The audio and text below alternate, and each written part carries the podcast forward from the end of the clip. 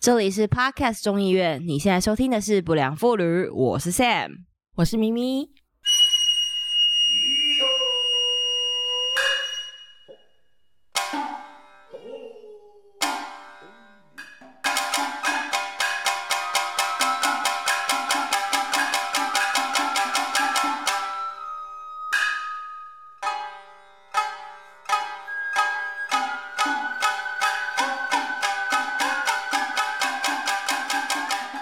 知道我之前就是很久以前去非洲出差啊，然后我就要必须施打一个疫苗，呃，有点类似疟疾还是什么东西的，我其实也忘了。然后他那个疫苗啊，打下去一次就可以冻十年，就是你这十年你只要持那本小黄书去，就是大部分的那几个非洲国家，就你就等于说你是免疫的人。嗯嗯嗯，然后那时候觉得这个东西就好神奇哦，然后就在两周前，我也得到我的第二本小黄书了，就是我们伟大的 COVID nineteen 疫苗，然后我打的是那个莫德纳。你不觉得拿到那个小黄书，有一种自己是什么宠物猫狗之类的，会拿到那个宠物护照？我觉得现现就是我们现代的人类，既脆弱又强大，就是。你看，因为以前的人如果遇到这种情况，他们其实也没什么疫苗发展，就是直接死掉嘛。嗯嗯嗯。但是我们现在就是会一直有那种好像 道高一尺魔高一丈的感觉，就是哎。大自然给我们什么，我们就是在回打一球回去。然后现在就是，哎，你给我什么，我就再打一个什么。因为你知道，我女儿出生的时候，我们也是要一直有各种疫苗要打，或是给她吃什么药。我就觉得有一种人类来到这个世界的时候，你就会有一种使用说明书，你必须先按期，就是你知道，好像是一种在这个。这个培养皿里面，你必须要经历过哪些关卡，你才可以成为一个人类的感觉？真的，对呀，你自己是不是最近也打？我最近也对啊，我是上哎，我是什么时候打的？我已经忘记，六月底的时候，然后我跟我老公两个人，我们就约在同一天，就是因为他没有办法选。他就是你，你上网去预约，他就给你一个时间，所以你没有办法换。对，那我们就刚好就是在同一天，然后我们就同一天一起去打了那个疫苗。本来我们还一直在想说，如果我们两个都不舒服的话，那我们不就两个废人一起废在家，一定很痛苦。可其实还好，没有没有什么任何我我们打完以后没有什么副作用啊，就是比较虚弱，觉得好像有一点比较嗜睡这样，其他没有什么副作用。但好像。但好像第二季听说就会有很强大副作用，哎，我至少我打莫德纳嘛，所以就是我呃，因为像加拿大好像蛮多都是打莫德纳，然后我的那边的朋友大部分第二季都打完了，嗯，然后好像第二季打完之后二十四小时，二十四小时之后呢，就是会非常的全身酸痛啊，然后呃一直胃刮啊什么的，嗯嗯嗯，所以我觉得你们第二季就分开打吧。但是据说莫德纳好像是保护力最强的那个疫苗，哎，所以它就是有这个副作用，我觉得是合理的啦。就是，但是它你结束之后它比较强，对对对，因为因为连在欧洲这边，我们平常是打辉瑞，就是一般人，但是他他们会特别注明，如果说你是怀孕的妇女的话，他们会要你让你打莫德纳，所以莫德纳是保护力最强的。对，我现在非常感谢我，就是是一个怀孕的身份，所以可以让我优先突然打得到莫德纳，觉得好像被拉到那个，对，真的哎，真的就是瞬间从平民阶层被拉到很前面，觉得好了，有真的受到保护的感觉。那哎，那你们荷兰现在是全部的人都施打完毕了吗？据说现在已经打到就是两千年后出生的小朋友们了，所以。应该算是小朋友，两千年后也不算小朋友，两千年对不起，最老的有岁了，对对对，反正我们是妇女，就是年轻人们了，已经打到就是比较就是年轻的世代。我记得十八岁以下是不是就不能接种啊？但是为什么啊？是因为十八岁以下就是副作用会太强吗？就他们可能身体太健康了，所以抗体会很就是。不知道，我不知道，我不晓得，因为你知道，我们完全没有研究这一块，因为我们身边就除了自己的孩子很小，是极度年幼的幼儿之外，那个、那个、那个、那个年龄层比较没有我熟识的人了。哦，这但是话说回来，离那边好远哦。你家的长辈们有有那个施打的意愿吗？因为我们。我这边在荷兰，这些长辈们其实他们很很积极的要去打疫苗，他们都会很骄傲的跟身边的人说，就是我们我们这群是接种过的老人呢，对对对对对，对，所以跟台湾好像不太一样哎。我嗯，真的台湾真的不太一样，因为我觉得台湾还有政治因素吧。你知道，就是政治因素使然，其实大家大家心里面就会有那个分野。那我家长辈其实是我我相信他们是有意愿的，但因为台湾这边又很明确的会去讲那个优劣，所以像 A Z 就大家都比较多顾虑。其实现在就没什么人在打。我亲戚里面只有一个姑姑，她是。因为他年纪也比较大，然后他好像固定有在洗肾什么的，所以他那时候就直接好像诊所那边有帮他安排吧，所以他就有打 A Z。那像我自己的祖母，就是他非常的老，他就是本来还要打 A Z 了，已经确定要打，就那一天早上就是马上就有新闻嘛，嗯，就是关于打了，然后就有一些不好的消息，所以。亲戚们马上就说：“哎，懂了，就是大家都先停，我们就先 不要好了，我们先观察一下。然后他们自己评估，其实因为奶奶也是她的环境，就是她现在其实是住安养院，嗯，然后也有专人在照顾，所以嗯，就是算是。”怎么讲？评估之下，两者风险其实差不多，那就何处惹尘埃呢的概念。所以奶奶就没打，对啊。那其他长辈，我我在想，他们好像有点在等，看有没有机会。因为我们最近就是比较多那种其他国家的那个，对对对，所以他们可能就在看说，不如如果有别的选项的话，他们想要再等一等，对啊。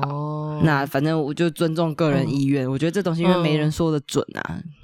跟我们家长辈差不多，是这样啦。我们我我今天早上才收到我爸爸的那个简讯轰炸，就是就是一些骂政府的，你说转传的那种吗？对。但是我是说，对，因为老人家与与其在这边吵架，你还不如赶快去预约排队打一下疫苗。而你的那个年龄刚好可以到了那个可以打疫苗的时候。在我们切入，在我们切入今天正题之前呢，必须说，就是大家听我们两个时不时那种很字正腔圆的口音，其实也不难理解，我们俩其实就是外省第三代，所以各位各位能明白吗？就是我们我们可是从小一路必须。我们我们的认知跟我们的抗争跟我们的青春期，对对对，都都蛮绑的。那就是可能直到我们终于跨出台湾这个舒适圈，到外面看过，再回来之后，会就会意识到说，为什么我理解的世界跟外面世界有点不太一样嘞？然后，然后，对啊，然后长辈就会觉得说，你们这些年轻人就是被民粹给骗了。好了，我们今天很想要从一个地方切入，就是呃，台湾这这一波大爆发嘛，就是你也知道，我们这边可能是万华这边先开始的。那我就突然想到啊，像荷兰，就是大家都知道阿姆斯特丹就是有红灯区嘛，那嗯嗯嗯。有因为这段时间其实红灯区生意就是变很萧条啊之类的嘛，然后顺便既然因为我觉得我们这个这个不良妇女开播以来，然后荷兰又是这么开放的地方，我们却好像没有很认真聊一下红灯区这个话题耶，所以想说以你对红灯区粗浅的认识，要不要来跟大家分享一下？我们先从他最近的生 意来开始讨论。呃，其实因为红灯区这个。职业算是娱乐事业，所以其实，在疫情爆发的时候封城的话，这个娱乐事业是不能不能营业的。所以其实他们就是没有开没有开放。然后呃，娱乐这个其实荷兰除了红灯区以外，还有另外一个就是很知名的是他们有大麻咖啡馆嘛。那大麻咖啡馆其实也算是娱乐事业的一部分。那在刚开始封城的时候，大麻咖啡馆其实也是被封的。就是被禁的，就是也不能开。然后是因为，嗯，怎么说？就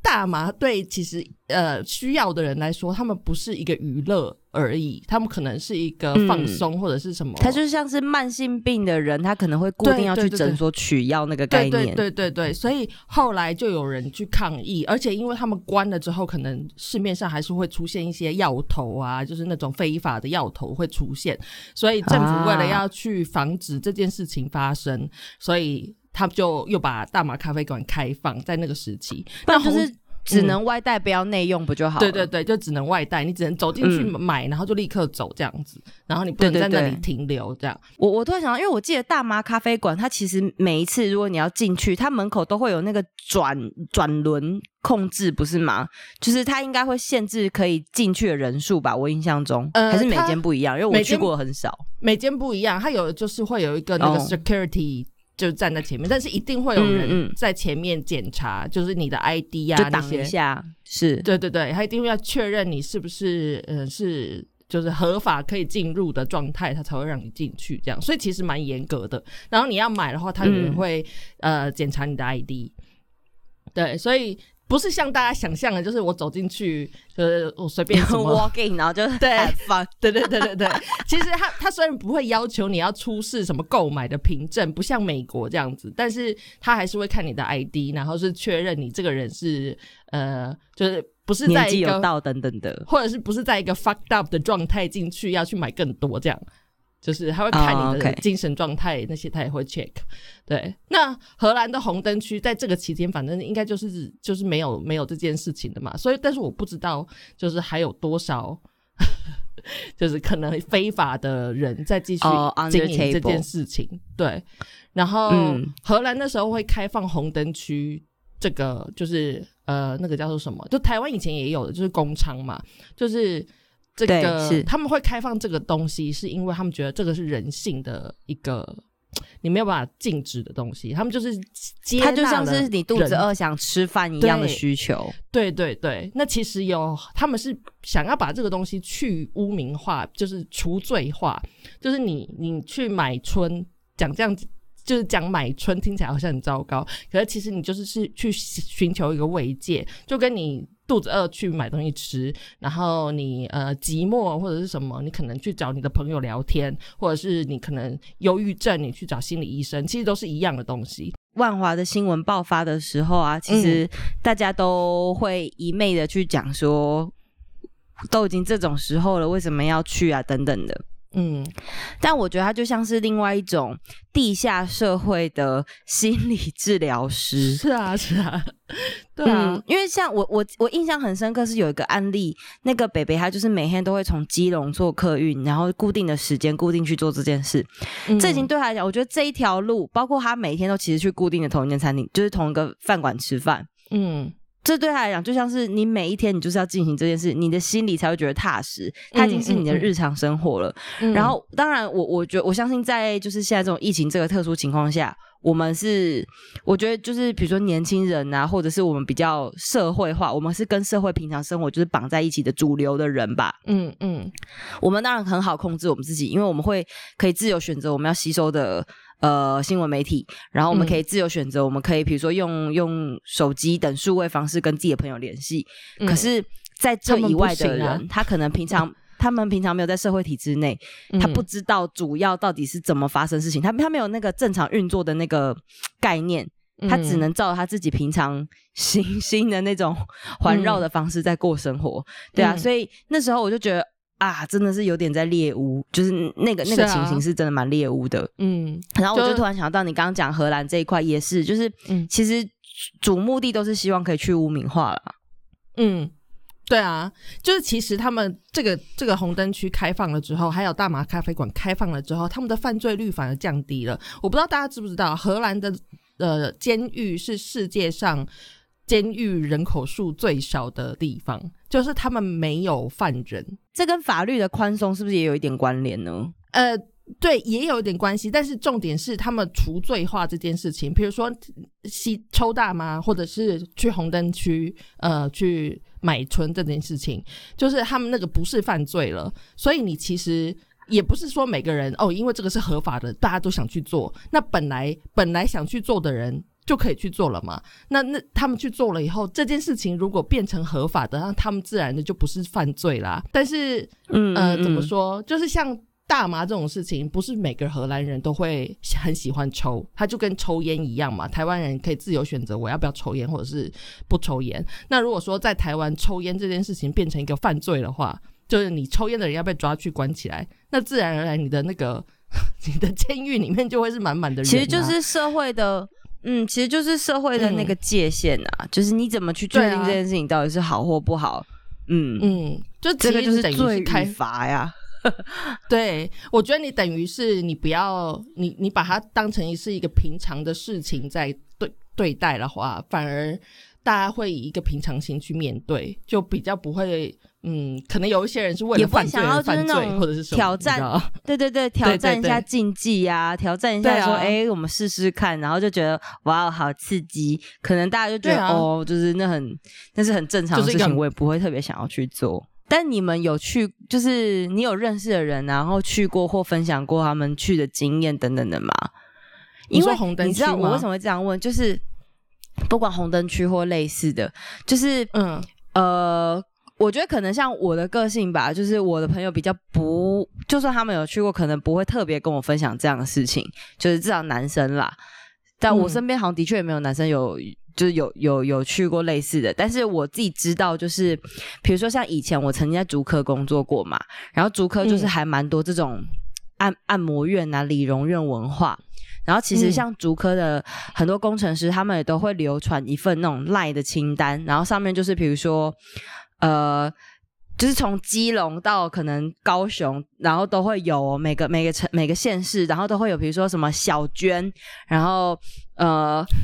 吃鱼哎什么？喝喝茶什么两千一次，然后什么含 S，然后不含什么，就那个术语太多，我其实记不得，可他们都会有像这样子的清单，然后我自己其实还还蛮想要知道，就是他们大家体验的。结果，但是其实我从来都没有认识的人就是体验过或愿意分享给我，所以我也很很想知道说你们有认识人在荷兰可能有试过，或甚至不是在荷兰啦，在台湾也可以。嗯，我我没有认识的人，就是有，就算去了，他们好像也不会说。但是我有很接近过，就是做类似的职业。我本人，我哎，我曾经我。对对对，我曾经在那个大学的时期，我接过一份打工的工作，然后那个是嗯，他们的专业专业的术语，那个叫做抠妹，就是你是嗯，你不是在酒店，你不是在酒店上班的公关，但是你等于是他们的像是经纪人吗？还是分身那样子的角色？总之，你就是帮他们拉客，你就是业务。对，然后你要去陌生开发，你要去打电话给那个你们，你会得到一本名册，然后你就是会打电话去给那个，就是大大家不知道从哪里买来的那种资料外泄的名册，你知道大家电话号码，林董啊，很久没有来啊，对，然后你就打电话去，对对对之类的，对，就是跟他们说，哎，呃，就是就是拿一些菜啊，刮干净这样子，然后就是要让他们去酒店，去那个实际。的场所消费，那如果他们去了那个地方消费的话，就等于你到你拉到这个业绩嘛，那你就会得到那个业绩奖金。所以我曾经短暂的抽多少成啊？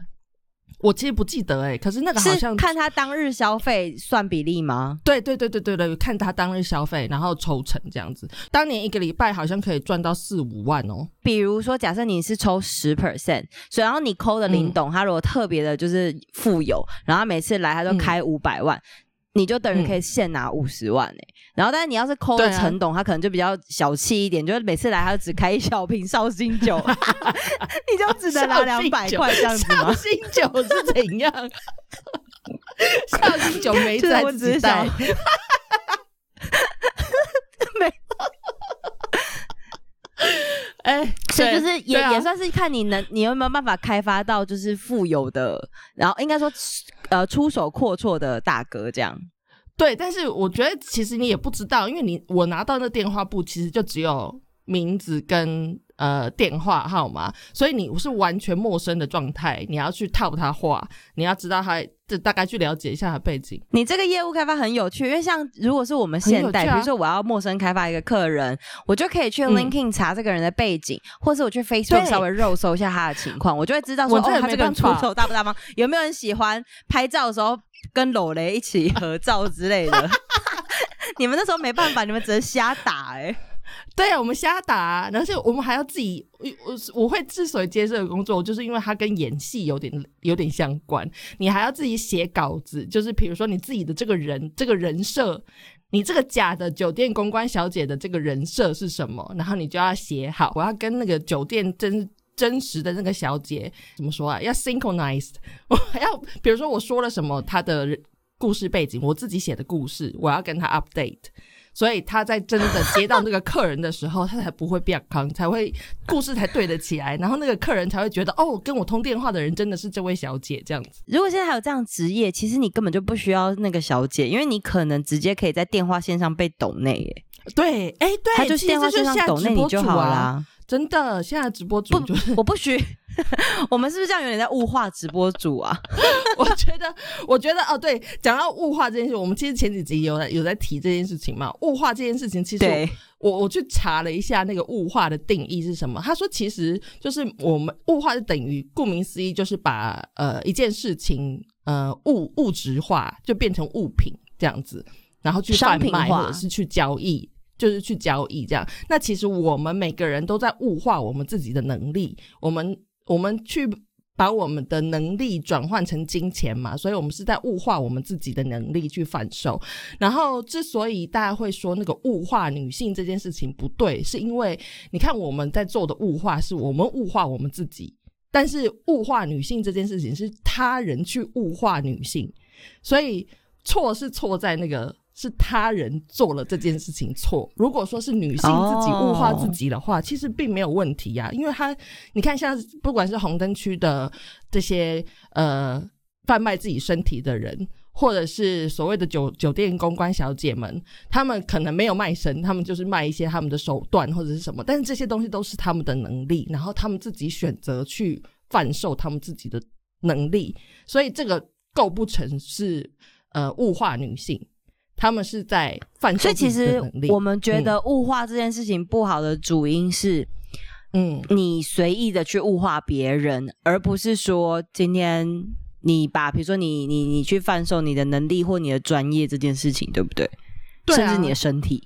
对啊，所以我们上次不是有讲那个，就是钱不要露白这件事情，其实不应该是这样子，不可不应该教导大家钱财不要露白，应该要教导大家不要去抢，或者是去。去去别人的钱，别人的钱，这才是正确的，就是跟物化这件事情是一样的意思。就是我的东西我要怎么用，那是我的事情。前阵子有个新闻，我们那个年代小时候有一个很有名的女歌手，叫做 Britney Spears，就是小甜甜布兰妮。嗯，对他其实前阵子有一个新闻爆出来，我不知道你晓不晓得，就是他其实最近正在积极争取要解除他爸爸对他的监管权。嗯嗯嗯，因为他其实长期都被他父亲精神虐待，对，甚至强制在他的身体里面装这个避孕器，以阻止他去结婚生子哦，就是。以前，因为像包括他之前好像在做全球的那个呃演唱会巡回的时候，他其实中间就有好几度就觉得他已经很累了，他真的是不想要再这样下去了，他的人生不想再这样过。可是没有办法，因为他爸那时候好像就已经帮跟经纪公司都签好约了，等于说所有的钱什么都投注在他身上，他根本没有办法过他自己的人生。嗯，然后好像。他的呃，就是他其实反正他有上法庭在控诉这一切嘛，然后呃，就是金卡戴珊是很有名的一个名媛嘛，然后总之就是他反正他做了非常大的呃这件事情的 sponsor 正在帮呃布兰妮就是处理这个他跟他爸爸纠纷，嗯，我就觉得这算是这这也算是一个很。对，其实很多这种事情，像那个很有名的呃女演员，她跟她妈妈也是这样子，就是她妈妈一直控制她的。他的呃职业生涯，所以他的金钱，他的他所有他的收入都被他妈妈控制。那他妈妈也会控制他，比如说跟谁交往，或者是跟媒体怎么说话什么的。就是其实一直都有这样子的事情发生。你知道 Netflix 上面有时候会有那种就是艺人的纪录片嘛？然后前一阵子我稍微看过那个 Black Pink，就是韩国很有名的女团。然后我还看了 Lady Gaga。然后其实我看了 Lady Gaga，因为我其实以前非常非常非常喜欢 Lady Gaga，就是她。刚出道那时候，然后他那时候最有名就是他都会打扮的非常浮夸嘛，然后其实他的音乐素养跟音乐音乐造诣是非常高的，可是。普遍媒体很喜欢仿他，都是因为他的呃身体对。然后可是像他后来就是这两年他在出了新专辑，他其实就是走非常非常朴素的路线，然后真的就是音乐传递。然后我在看那个纪录片的时候啊，中间还有他去 Walmart 的那个。就是唱片行里面，然后去看他的唱片有没有就是上到很好的价位，然后沃尔玛人就还不知道他是谁，就是在那个 moment，我就突然发现说，哇，因为其实你认为很有名的那些巨星，当他没有那些光环，他周边的人全部都没有，就是当所有目光焦点没有在他身上，他只是速速的走进去的时候，你不会意识到他就是那样的巨星，然后你对他的态度也就不会是那样子的，就是友善或者是礼貌，你可能就觉得说。就是把他当做一般人，然后我在看那一段的时候，我就在想说，不管你是多么重要或多么有名的人，不管你的光环有什么，其实那个就是你的经纪公司帮你包装的，或是其他人去赋予你的。当那些 fame 当那些名声或者是包装全部都退下来的时候，其实众人的目光没有，就是不会看你，对你对你的态度也就完全的会一百八十度转变呢。就是我那时候就觉得。哇，就是我在看这些纪录片的时候，我就觉得很有趣。就是他在台上那么像是一个闪闪亮的光芒，就包括 Blackpink 也是，但在台下其实素素的，就像是一般的亚洲女生，就是完全没有什么两样，就觉得有点心寒嘛。也不是心寒，就会觉得说，呃，怎么讲？就是每个人好像其实都是，应该说他们的工作其实就真的是很商品化，他们的工作。对他们就是在卖他们追星族，对对那些那些信仰的感觉，嗯，真的是这样。但是它本质是什么？好像 nobody really care。嗯，我们其实现在我们常常在讲物化女性嘛，其实现在好莱坞不只是女性被物化，他们的男性被物化的也蛮严重的。就是比如说你。我不知道，我前几天看前一阵子看过一则新闻，他们就在讲说好莱坞的呃男星们的肌肉近十年来的变化，就是越来越巨大。就是就是好像你的肌肉不练成那个样子，你在荧幕上看起来就是不够有不够 sexy，然后不够不够 charming 还是怎么样？所以他们现在好莱坞的男星们，就是如果他们要是肌肉男的话，他们就是必须要练到超级巨大的肌肉。然后你仔细去看以前的电影，有点跟什么 Marvel 效应有关，可能是好像就自从 Marvel 出来之后。对啊，因为以前比如说像修杰克曼，他以前是一个非常温文儒雅的书生样子哦。就是他的肌肉是有的，但是就是那种精实的，就是 muscle 这样子，就可以过生活的肌肉就好了。对对对。然后他为了要演好，就是金刚狼这个角色好了，可能就是 superhero 的角色。然后他刚开始演的时候也没有壮成这样子，但是就是演着演着他就没有办法停了，那个肌肉就是要越来越大块。然后他曾经发表过一个就是他觉得很痛苦的声明，他就说，就金刚狼那时候拍到最后一季结束的时候，他就说他很高兴。这个角色可以结束，他不用再一天吃十几餐去养他的肌肉了。他觉得那个实在是一个太不人道、太痛苦的事情，这样子。然后不只是他，后来还有那个谁，柴克·艾弗隆。他就是在演那个呃海滩男孩之类的那种电影，然后他那时候练就了一个很很结实的腹肌这样子，然后他就 keep 那个腹肌三年，然后他说那三年是他人生中最痛苦的三年，他后来就就跟大家说他放弃了，他不要，他觉得这个真的太不合理、太不人道了，没有人可以把那个腹肌 keep 这么久这样，所以他后来就放弃。可是我觉得像。嗯，像柴克艾弗隆的角色啊，我觉得因为包括他最早出现是因为他演歌舞青春系列嘛，他本来好像就是有点被包装成漂亮小男孩的那种角色，所以他就会 他他就是你知道想要长长成一个大男孩的角色，嗯，对他的角色就是因为因为他他的标签就是漂亮的男生，所以就是现在的审美观是什么，他就会往那个方向走，就比较不是走那种。因为像我们刚刚讲 Hugh Jackman，他至少是诶，原本他的路线就是走可能有点内涵跟跟演技，就是我觉得大家对艺人的标签可能不太一样。我倒是刚想到有一个亚洲男星，就是我们非常有名的金城武先生。嗯，其实金城武先生也也表示过，就是其实他你知道他是一个非常 an anti social media 的人，就是他也不会，他也不经营什么，就是任何社群媒体嘛。然后之前好像就有说，因为。因为他就是所有亚洲人都说他最帅嘛，就是不管过了几年，目前还是这个状态。嗯，然后他其实就就是他早期好像跟人家拍呃拍电影还是怎么样，如果有人过来拍照，他就说他其实很傻眼，是会有那种就是小粉丝过来拍完照之后就跟他说谢谢就离开了，然后就觉得有种为什么你只是来跟我拍个照，我们为什么没有互动？就是你突然拍我一个照，什么意思？就我们可以讲话，我也我们可以聊，我也想知道你喜欢我作品什么地方啊？你应该不是只喜欢我脸而已吧？就是哎，但是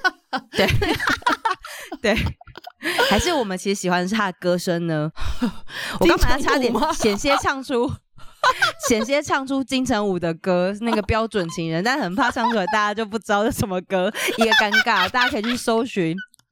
金城武的标准情人，我现在整个脑子里面突然都那旋律。我觉得实在太好笑了，像上一集我们唱那个 First Love，我就觉得应该很多人都不知道。不行，我一定要唱，因为我老公刚突在我旁边做了一个牛摆的韵律，我觉得他一定希望我唱出来，来唱一下，唱一下。他第一句是这样。标准情人应该怎么样？是否像电影一样，吹风淋雨晒太阳，来证明爱的比人强？可是我不要唱，不能大家不能唱太多，是版权问题。对对对，版权问题，不能唱太多。他其实他其实最早他还有出过那个台语歌哦，真的。金城武哎，嗯，他最早其实是出台语歌，对他跟刘若英那时候都是同期，他们是陈升的弟子，嗯，哇，你看金城武多么有才华，演艺圈真真的很有才华，不是只有脸而已，他长得很帅，没有没有，你听完他的歌之后，你就会觉得他就是还是演戏演演电影啊，露露 之类的，我相信我们就是因为。对，我相信就是现在的听众们可能偏年轻，可能不会很在意我们这样子攻击金城武先生吧。好怕他们不知道金城武是谁哦。对，我觉得现在 Google 一下，他真的很帅了。大家知道金城武是谁，可是现在的人应该不知道他曾经当就是当过歌手吧，而且还唱跳呢。我刚刚那一段音乐，大家一定很傻眼，想说是什么？啊，大家可以去 Google 看看。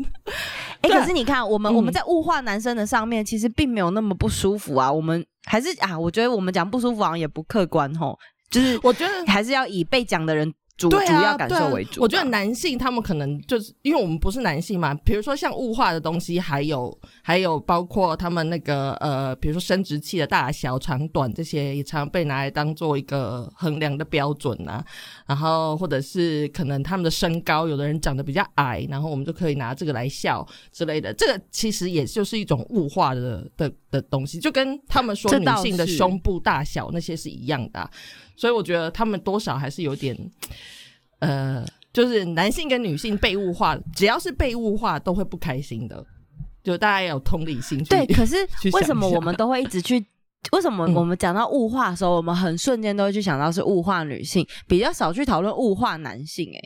嗯，我觉得为什么会是这样？还是因为女生对这件事情就是会特别的敏感，然后特别的就是会反应很大。近几年来，大家会比较开始讨论物化男性这件事情。我觉得是因为，呃，这个社会现在开始走向比较平权的路上了，所以就是男性的呃弱势也会被看见这样子。那可能在以前的时代，就是父我们一直都是父权的社会嘛，所以就是男性。为主的社会，当然大家就会只看到女性是弱势、被被物化这个部分，所以大家就会想要讲啊。但是我觉得现在因为是平权的关系，所以大家就会开始也看到哦，其实男性也有这种事情，就是像之前我忘记是谁，是他是什么名字。那个你喜欢的那个脱口秀的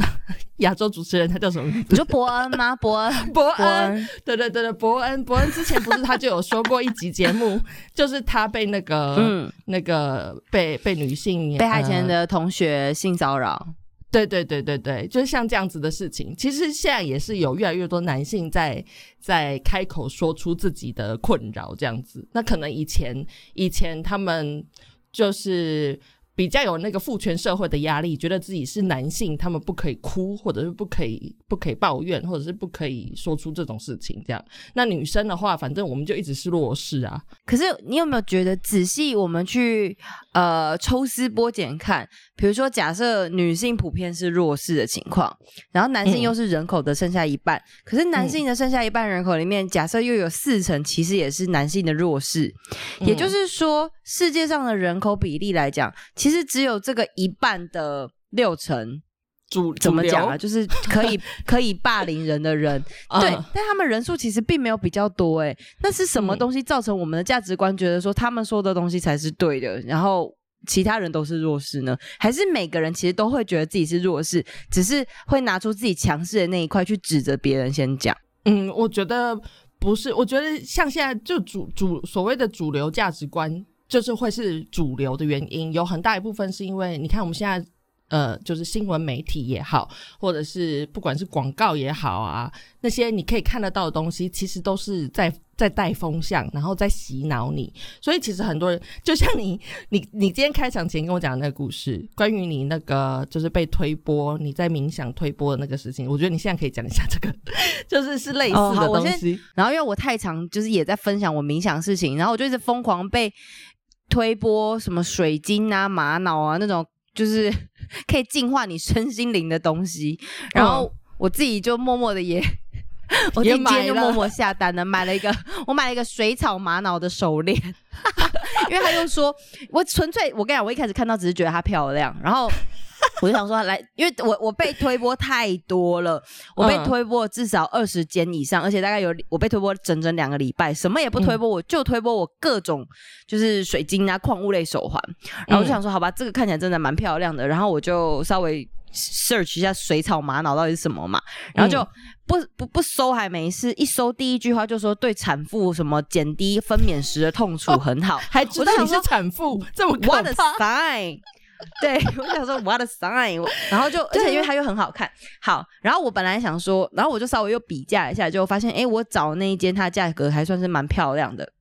然后我就因为我我就跟我表姐乱聊，就我表姐就说：“哈哈，你也入了矿坑吗？”我就想说，这这个是什么意思？难道你也你也在那里面吗？因为我原本只是想说，就是一个美丽的手环，问问看，就是哎，我要买吗？这样希望有人拉我一把。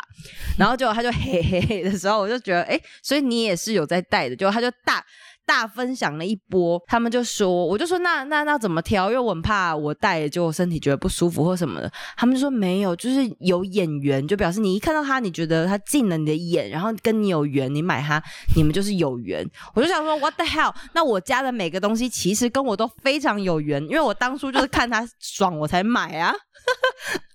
就是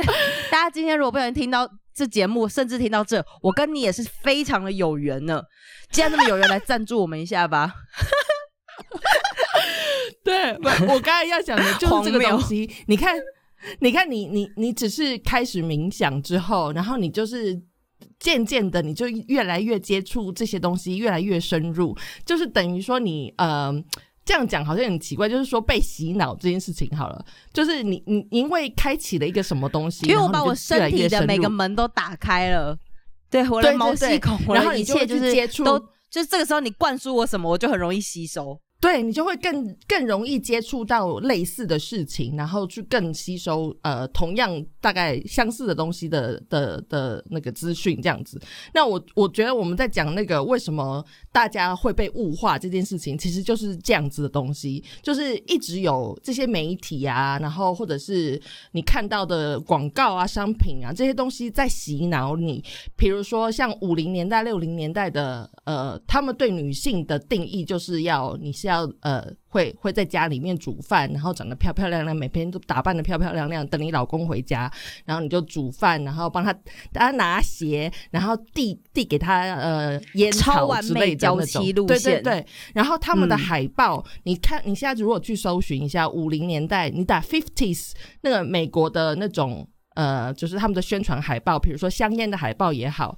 他们的海报都是非常物化女性的哦，就是可能会是老公手上叼着烟，然后脚踩在女人的那个背上，然后女人跪在地上刷地板，然后什么香烟广告是这个样子的哦。你现在看觉得很不可思议，那是因为我们现在的社会已经进入了一个比较平权的的状态了。那我们在五十年前是这个样子的。所以其实就是当时的社会怎么洗脑你，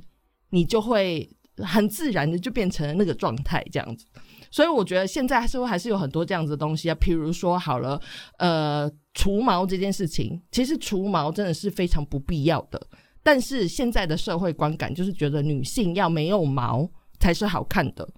对不对？所以大家都会很努力的要去把各种地方的毛除掉。大家什么时候开始除毛的吗？你有你有印象吗？我没有印象哎，我的国高中时期啊，那时候好像还没有这么流行这件事。我想一下，我的国高中时期是十五岁嘛，二十年前。对，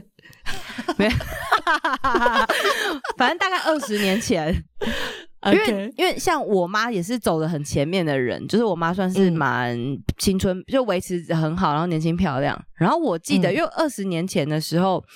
呃，其实我国中，我我我其实算发育的还算正常，可是我不太会长毛。嗯，然后那时候我记得我们去跟同学、跟国同学去游泳，然后我就会看到我一些女性同学的腋毛，但是我会看到我会有 aware，就是哦，她有长腋毛，可是并没有觉得说，哎呦，她有怎么样怎么没处理之类的。然后我印象中，就我妈好像也没有特别，就我妈也是蛮稀疏。哎，我现在完全卖我妈，哎，管她的，好，反正她不会听不良妇女。就是，就他也不会去处理，所以我会觉得这个是很正常的。然后后来好像到高中的时候，就女生们开始会有意识到要做这件事情。然后我们有一个地理老师，他那时候很常穿无袖，他也都没有刮一毛。然后我们就会开始觉得有点，就是会觉得，哎，老师怎么没有处理一毛？好像就是二十年前开始，我觉得好像大家就会对这个东西会有呃会有注意到，然后会开始处理。好像就从那时候开始，但有可能更早，只是我们我们我的我的生活环境是长这样啊，所以我就想说，是不是大概二十年前那个时候开始，大家有意识到要要要，而且那个时候其实原本正常就是一般我们在外面，大家好像也还算是穿的保守，好像就是从那个那个时候开始，大家也会穿的比较愿意露出自己的身体肌肤啊，然后可能也是因此才想说，既然要露出来的地方，就是都要看起来滑滑亮亮的吧？I don't know。对啊。对啊，可是就是因为为什么要看起来滑滑的、亮亮的？这 这个就是就是呃，别人灌输的这个观念，一个这个美感，或者对对对，这些观念是谁去定义的？对不对？对啊，对啊，所以其实你其实根本就不需要。呃，除毛或什么，就有一阵子好像在，就是可能是那个呃八零年代左右的时候，好像在美国就是有兴起一波，大家就是艺人不要不要除毛这件事情，女艺人这样子，然后他们可能就是会展现他们自己的腋毛，就是很自然的一面。然后前一阵子那个谁，呃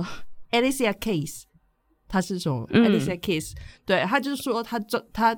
就是一个黑人的歌手，女歌手，然后她本来也就是那种就是会化妆、打扮的很漂亮的那种歌手这样子。然后某一天，她突然下定决心了，她跟大家说：“我再也不化妆了。”所以她现在不管是上任何节目，就是公开场合，她就是素颜。她说：“她这一辈子都不会再为了别人而打扮，就是不会再为了别人。”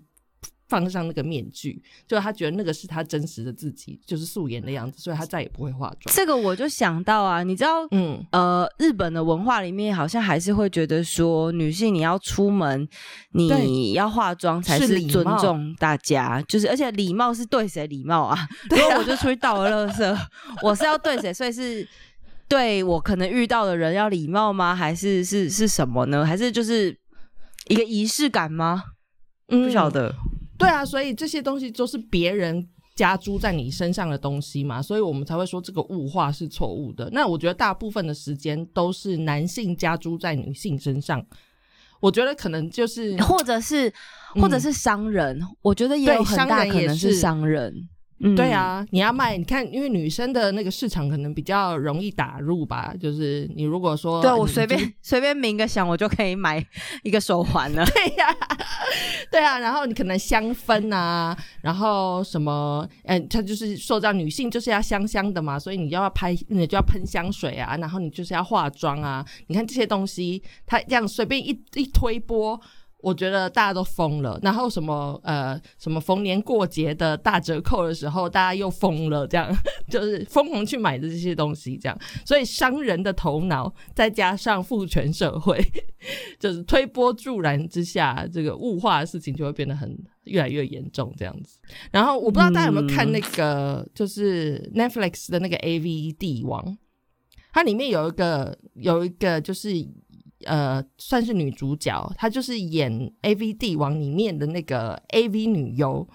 然后她其实是一个真实真实的人物，她是在那个日本呃社会里面觉得是一个奇葩的女性。然后她是，你是说她的角色是就是真实存在的角色，还是就是演的这个演员真实存在的这个角色？那个女优的名字叫做黑木香，然后她在当年呢，就是他就是开启了那个 A V。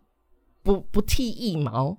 就是展现他的毛发这样子。然后他觉得，他觉得这个才是自然，然后符合人类原始欲望，然后也是爱自己的表现。然后他这个人其实蛮神奇的，他是他不是。很多人会说啊，你去当 AV 女优一定是被迫或者是什么什么？她不是，她是她喜欢，她是出生于一个师书香世家，她就是有高知识分子的父母这样，然后她自己本身也是高知识分子，然后她是因为喜欢这件事情，她喜欢就是性。你说喜欢表演艺术哦，喜欢性，对，喜欢表演也是，然后喜欢性这件事情，所以他那时候就去参加了这个甄选，然后就成为了 AV 女优，然后他非常热衷于这个就是这个职业，他很努力的在这个职业上面去发展，然后也很努力的去上各种节目去发表他的，因为他是一个呃高知识分子，所以他其实讲话是非常有条理的，所以。当时的社会其实是很欣赏他这个人，但是又觉得他很奇怪。就像他，他曾经在那个节目上面，你其实上去 YouTube 搜寻“黑木香”这个这个这三个字，你就可以找到他当年在节目上把他的两只手臂举起来，就是展示给大家看他的，秀给大家看他的 腋毛。对对对，就是她是一个非常呃前卫的女性，当时是这样子。以当时的日本来说，她其实真的很夸张。就算你在现在。对日本人来说，他还是一个很奇怪的人。这样，其实我就在想啊，因为他他做的事情，他其实只是把他的，其实就像是你以前会愿意去做那样的工作，就是呃，假装是酒店小姐招揽客人。我觉得这是同一个脉络，就是你们有一个自己想要尝试的领域，然后他比较不是大部分的人会选择的职业，可是他会觉得这是他可以投入，然后尽情表演，因为他知道他就是在演戏，而他就是。他就是演高潮，试问谁没演过高潮呢？但是，I'm sitting right next to my husband。你这样打破多少男人的梦？不会，我觉得大家都知道吧？我我认为大家都知道啊，就是一定都会有。应该说，就算不是。呃，就算你真的是享受其中，你也会希望你就是多表演个二十 percent，让宾主尽欢嘛。我我觉得这个是难以避免，就是就像是我女儿送我一个她亲手做母亲节礼物，我感动是一定有，可是我一定会说哇，怎么那么可爱啊？你知道吗？就是 像这样子，哎，还是一般人其实不会，好吧？抱歉，我我会，好不好？就是我我会习惯让大家的快乐再高一点点。所以我就在想，他可能也只是想要去实践像这样子的演出的过程，因为他就像你刚刚讲，他很享受嘛。然后再来就是，因为这其实或许你知道，像就是很多人去读博士或学术研究，他是靠读书或写很多的呃论文啊。可是我觉得像黑木香，照你刚刚那样说说法，他其实就是去实践，然后去证实他的理论是否可以被论述。哎，嗯，对啊，所以我觉得这是他的另外一种，就是田野调查，他是在做实地研究啊。对啊，而且他是真心的喜欢这件事情啊，所以我觉得大家也不要去说那个，比如说觉得人家是酒店小姐或者什么，就是很低下很什么。我觉得那个都是你他超爱他的工作。对，我觉得那都是你以一个物化的观点去看这个这个人这个职业，但是你没有去想过，如果他他搞不好他就真的是很喜欢啊，这是他的他的专长，他的长项呢。在日本，其实你选择做 AV 女优，不见得真的是因为。他们的观念其实，AV 女优就是一个职业，嗯，就就是也是日本文化很特别的一件事情嘛，就是他们已经就包括艺妓也好啊，从前艺妓到现在，可能当然这样比对他们两两者之间也是非常不同的职业啊。但我只是觉得说，呃，第一个就是当然职业没有分什么高低贵贱，因为每一种需求都会有，只要有需求就会有服务存在。嗯，我觉得大家就是反求诸己就可以了，就是每个人只要看好自己在过什么样的生活，然后不需要去特别贴别人标签，然后不需要去特别觉得说，就是大家在喜欢一个东西之前，我觉得可以去探究这个东西的本质，就像是你真的想要买这个东西的原因是什么？像我就觉得，其实我今天买那手环，它就是漂亮，那我就把它当一个饰品来买就好。嗯，我自己心里面其实还是有一个那个小关卡，嗯，就是我自己知道哦，我喜欢它，其实就是我想要买，那我愿不愿意花这笔钱买一个我喜欢的东西？它的附加价值是好像跟我现在在做冥想这件事情有一点 connection。我我大概还保持这样子的意识，在我觉得就 OK，就我不会觉得说啊，宇宙现在对我敞开大门，要给我这个玉石，然后让我就。就是全身心投入，没有没有，就是我我我还有维持在这条线上面，对啊，嗯，没错。当然，如果有喜欢水晶研究玛瑙的朋友，如果想要给我一些好的意见的话，欢迎还是留言给我们哦。我就觉得可以稍微了解一下，可以可以到我们的 Instagram 去传讯息给我们，或者是那个就是 Apple Podcast 也可以留言，啊 Mixer Box 也可以留言，大家都可以留言，对，可以跟我们互动，我们都会去看，好吗？我们需要大量的留言，我们很想要跟大家互动的，好不好 OK，那我们今天就差不多喽。好啦，希望大家喜欢我们今天这一集。拜拜，好，拜拜。感谢各位的收听。呃，喜欢我们的节目的话呢，也欢迎周一的时候啊，继续去收听由顺 Cheryl 叉叉 Y 所主持的国际大动脉。那假设大家很喜欢我们的单元，也欢迎去下载 Mixer Box 这款由台湾本土团队创作，然后他们所制作的 App，这个是非常有高互动性的。我们除了不定时会开设语音房，开房跟大家互动，然后也会在单集的节目下方可以按赞，然后你们也可以想一些想要跟我们说的话，我们也都会回复。Podcast 众议院是一档日更型的节目，欢迎你在各大收听平台订阅，并且给予我们五星好评，还有分享给更多的好朋友，或者是呢，你也可以直接在 Mixer Box 上面。定期定额，或者是选一次性的赞助给予支持，让我们十一位主持人拥有更多的创作能量，继续陪你一起过生活。戴上耳机，开启声音，给你聆听新世界。一周听五天，天天新单元，夜夜听不完。Podcast 周一。